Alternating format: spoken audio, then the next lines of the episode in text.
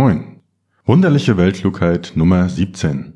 Selbstzweifel, Steuern, Selbstüberschätzung, Feedback, Digistore, Merch bei Amazon und es gibt mal wieder eine neue Webseite. Heute mal eine schnelle Folge für euch. Ich habe mir vorgenommen, weniger als zwei Stunden inklusive Schneiden und allem zu investieren. In der ersten Folge habe ich wirklich noch sieben oder acht Stunden gesessen, aber ich habe auch gemerkt, jetzt nach und nach lege ich diese Perfektion ab und es geht einfach wesentlich schneller. Gleichzeitig dokumentiere ich auch alle Schritte und ab nächster Woche werde ich dort viel mehr outsourcen. Gut, zwei Stunden maximal. Wenn ich also während der Folge aufhöre zu reden, wisst ihr, die Deadline ist um. Also los geht's. Als erstes möchte ich über Selbstzweifel und Selbstüberschätzung reden. In der letzten Folge hatte ich erwähnt, dass meine Zuhörer clever sind. Und das führte dazu, dass einige in ihrer Bescheidenheit mir geschrieben haben, dass sie sich leider gar nicht so fühlen, weil sie an irgendeinem Punkt in ihrem Online-Business oder in ihrem Leben gerade überhaupt nicht weiterkommen. Und das manchmal auch schon seit längerer Zeit. Dazu mal kurz was zum sogenannten Dunning-Kruger-Effekt. Diese beiden Wissenschaftler, Dunning und Kruger, fanden in Studien heraus, dass Unwissenheit oftmals zu mehr Selbstvertrauen führt als Wissen. Sie fanden heraus, dass inkompetente Menschen dazu neigen, sich selbst zu überschätzen die Fähigkeiten anderer nicht zu erkennen und das Ausmaß ihrer eigenen Inkompetenz oftmals gar nicht erkennen. Die Ursache dieser Fehleinschätzung ist eine falsche, aber trotzdem natürlich für die Leute selbst praktische Selbsteinschätzung. Auf der anderen Seite fällt es den intelligenten Menschen oftmals leicht, was sie tun. Sie gehen deshalb automatisch davon aus, dass diese Tätigkeiten anderen auch leicht fallen und tendieren deshalb dazu, diese Fähigkeiten unterzubewerten und ihre eigene Kompetenz zu niedrig zu, einzuschätzen. Hier liegt also eine fehlerhafte Wahrnehmung der Außenwelt vor, welche zu einer Fehleinschätzung der eigenen Kompetenz führt. Das ist in der Praxis oftmals ein großes Problem. Der Philosoph Bertrand Russell hat mal gesagt, das Ärgerlichste in dieser Welt ist, dass die Dummen todsicher und die Intelligenten voller Zweifel sind. Spannend ist natürlich jetzt die Frage, was man da machen kann. Ja, am besten ist wohl einfach mit den Zweifeln aufhören. Und vielleicht gelingt dir das besser, wenn du das, was du bereits erreicht hast, mal in die richtige Perspektive setzt. Selbst wenn du bisher nur einen kleinen WordPress-Blog gestartet hast oder auch nur einen einzigen Artikel online hast, hast du doch schon mehr getan als vermutlich 95 Prozent der anderen Leute im gleichen sozialen Umfeld. Du hast Mut bewiesen, du hast was Neues ausprobiert, du hast selbstständig neue Dinge gelernt, während so viele Leute nach der Schule oder Ausbildung einfach stehen bleiben und nur jammern akzeptieren, was in ihrer aktuellen Situation ihnen gerade nicht so passt. Also egal, wo du gerade stehst, klopf dir einfach mal selbst auf die Schulter dafür, dass du jetzt hier zuhörst und tust, was du gerade tust. Und glaub mir, du bist clever. Das zweite Thema ist Umgang mit Feedback. Ich hatte in der letzten Folge ja schon angekündigt, dass mein Daytrading-Kurs die erste schlechte Rezension erhalten hatte. Ich habe den betreffenden Teilnehmer angeschrieben und gefragt, warum das so sei, aber immer noch keine Antwort erhalten von daher ist mir so ein Feedback beispielsweise mittlerweile wirklich völlig egal. Das erste, was ich aber grundsätzlich bei Feedback mache und euch auch raten würde, ist Danke zu sagen. Da hat sich jemand die Zeit genommen und sich mehr oder weniger ausführlich mit euren Inhalten befasst.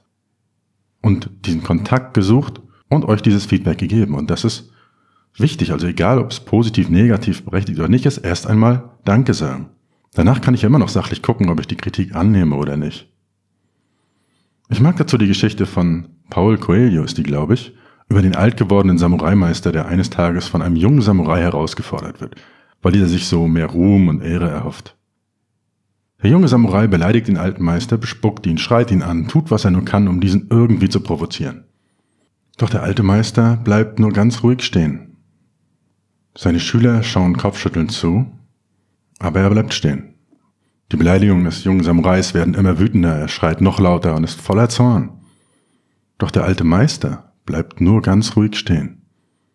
Nach einigen Stunden gibt der junge Samurai auf und geht erschöpft und gedemütigt weg.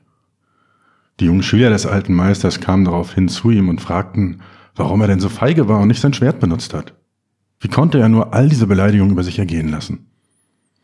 Der alte Meister fragt daraufhin seine Schüler, wenn jemand mit einem Geschenk zu euch kommt und ihr es nicht annehmt, wem gehört das Geschenk dann? Die Schüler überlegten eine Weile und antworteten dann einstimmig, na dem, der es verschenken wollte. Daraufhin sagt der Meister nur, seht ihr, genauso ist es mit dem Zorn, Wut oder Beleidigung. Wenn sie nicht beachtet werden, werden sie weiterhin zu denen gehören, die sie in sich tragen. Okay, war doch wieder ein bisschen Philosophie und Märchenstunde am Anfang. Kommen wir jetzt zum Business-Thema. Welche Technik, Plattform, Plugin soll ich nur nehmen? Eine der häufigsten Fragen, die ich erhalte, ist, welche Plattform, Technik oder was auch immer soll ich nehmen? Ich will XYZ verkaufen und, oder machen und kann mich nicht zwischen Shopify, WordPress, Elopage, Digistore, Sendall, WooCommerce und so weiter entscheiden. Wenn ich dann zum Beispiel WordPress oder Divi oder was auch immer vorschlage, kommt als Antwort, aber was ist mit diesem oder jedem? Und es werden einfach noch zehn weitere neue Vorschläge ins Spiel gebracht. Was ich dabei bemerkt habe, ist, das ist genauso eine Form des Perfektionismus, der euch selbst nur im Wege steht. Eine Form der Prokrastination, bei der ihr das, was eigentlich zu tun ist, einfach nur aufschiebt und euch hinter völlig unwichtigen Entscheidungen versteckt. Warum? Erstens, es ist völlig egal. Du kannst dein Infoprodukt mit all diesen Plattformen verkaufen. Wenn dein Produkt und dein Marketing gut sind, das ist übrigens das, worauf du dich eigentlich konzentrieren solltest, dann ist die Plattform total egal. Interessiert keinen. Bisschen mehr Flexibilität oder dieses oder jenes Feature mehr oder weniger machen für den Einsteiger meistens überhaupt gar keinen Unterschied. In der Zeit, in der sich manche für einen Anbieter zum Beispiel entscheiden, haben andere schon ein ganzes Produkt fertig. Und das gleiche gilt für alle Fragen oder Entscheidungen in dieser Richtung.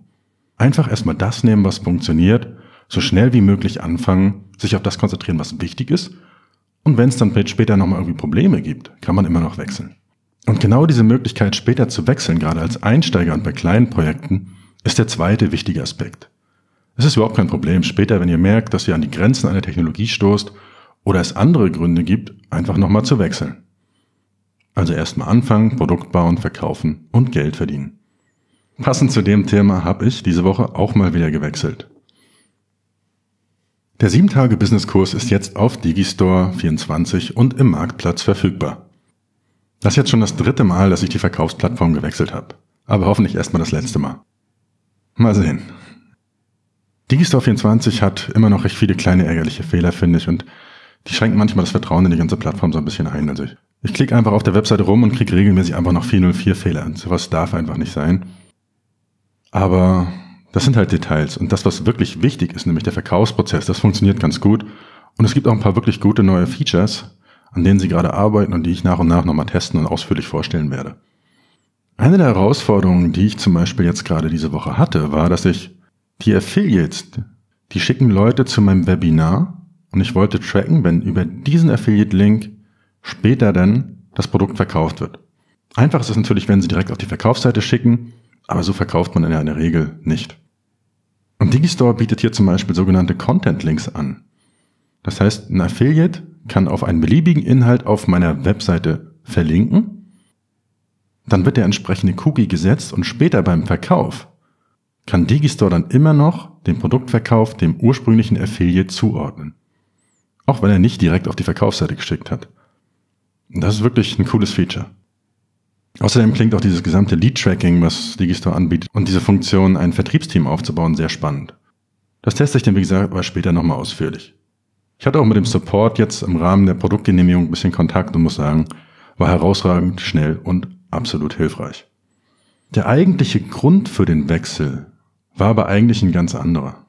Ich hatte letzte Woche einen Termin beim Steuerberater und saß da wieder drei, vier Stunden und wir sind steuerlich diese ganzen Probleme meiner derzeitigen Aktion durchgegangen. Unter anderem auch diesen Verkaufsprozess mit Centol, wie ich das bisher halt hatte. Ja, grundsätzlich ist es möglich, auch Centol steuerlich korrekt zu machen. Aber zum Beispiel nehmen die Zahlungsdienstleister, die dort angebunden sind, wie PayPal oder Stripe, nochmal Gebühren. Sind nur ein oder zwei Prozent, aber diese ein oder zwei Prozent Gebühren müssen dann wieder umsatzsteuerlich korrekt behandelt werden. Dazu kommt diese gesamte Problematik mit digitalen Produkten, die ja theoretisch überall auf der Welt gekauft werden können und dass die Umsatzsteuer im jeweiligen Land des Käufers abgeführt werden muss. Es gibt da so ein paar Regelungen wie dieses Mini-One-Stop-Verfahren der EU und dann sind aber auch Käufer außerhalb der EU dabei und es war einfach alles nur kompliziert. Das Gute ist, es lässt sich vermeiden. Denn der große Vorteil, den Digistore jetzt hier für mich bietet, ist das sogenannte Reseller-Modell. Wenn also jemand mein Produkt jetzt kauft, kauft Digistore das vorher von mir ab und verkauft es dann an den Kunden weiter. Und das hatte den riesigen Vorteil, dass das ganze Steuerthema mir egal sein kann an der Stelle. Weil ich habe nur noch den Vertrag mit Digistore, die sitzen in Deutschland und schicken mir einmal im Monat oder auf Wunsch auch öfter eine Gutschrift und überweisen das Geld auf mein Konto. Also wenig Buchung, saubere Abrechnung. Und das vereinfacht diese ganze Steuergeschichte einfach enorm. Ja, nach etwas Überlegen habe ich dann halt beschlossen, dass dieser Vorteil mir wirklich diese höheren Gebühren, die Digistore dafür nimmt, wirklich wert ist. Einfach eine Sorge weniger und Steuern und Rechtsthemen sind in Deutschland ja sowieso eine Katastrophe. Plan B, wenn das alles nicht klappt, ist es dauerhaft auszuwandern. Ja, immer mal wieder treffe ich ein paar Vorbereitungen. Ich habe auch schon mal eine Liste mit Ländern ohne Auslieferungsabkommen mit Deutschland recherchiert. Einige der Länder wie Irak oder Iran sind wahrscheinlich wunderschön, aber wohl noch unsicherer als die deutsche Gefängniszelle. Andere Länder wie Liechtenstein oder Monaco sind da schon interessanter, aber wahrscheinlich nicht viel größer als die Gefängniszelle. Aber es bleiben auch noch so Länder wie Kuba oder die Schweiz, die bei Steuervergehen ebenfalls nicht ausliefern.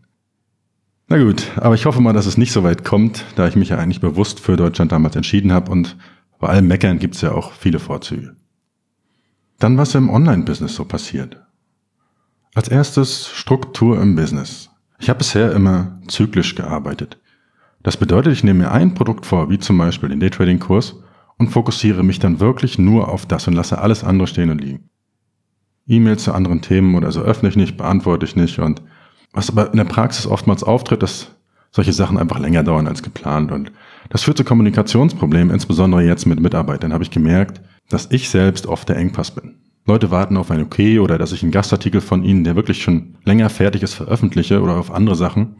Und oftmals warten einige E-Mails wirklich so lange, dass ich mich schon gar nicht mehr traue, die zu beantworten.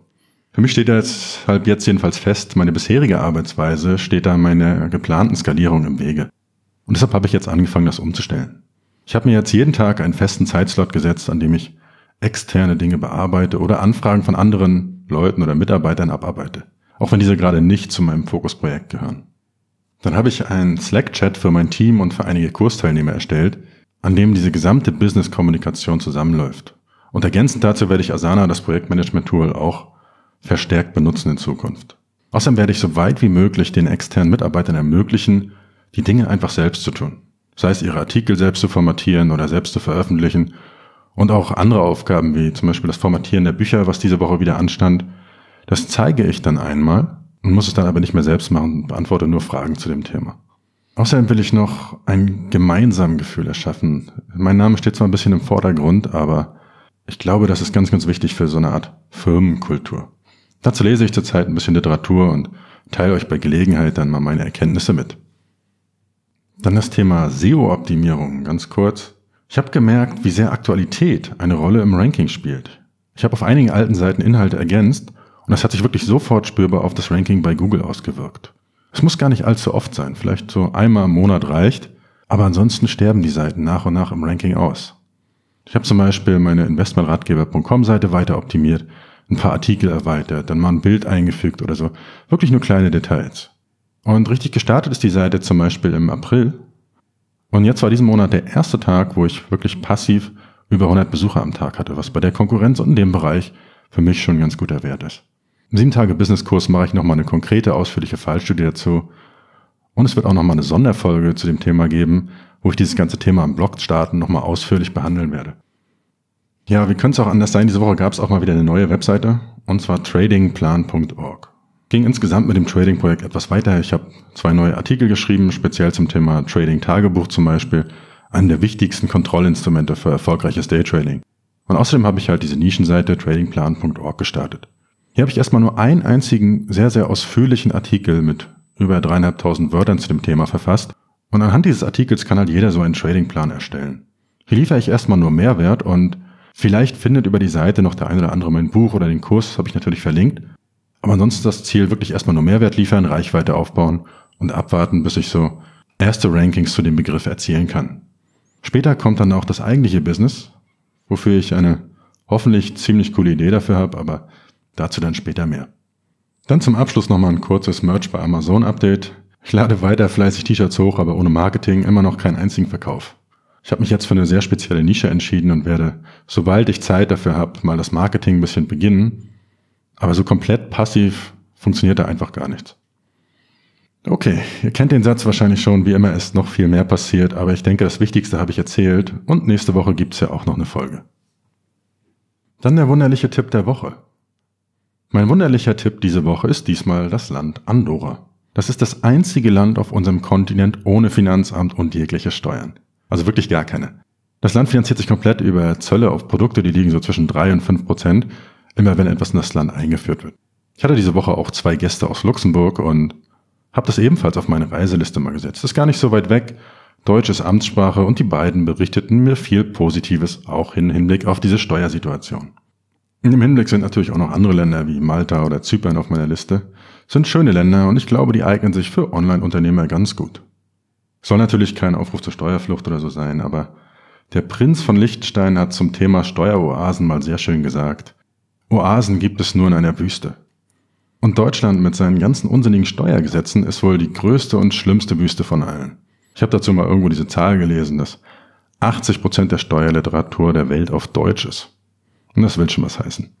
Also guckt euch Andorra und die anderen schönen Länder mal an. Mein wunderlicher Tipp. Damit sind wir auch schon am Ende beim Schluss angekommen. Etwas zu beginnen erfordert Mut, aber etwas zu beenden erfordert noch mehr Mut. Bis bald.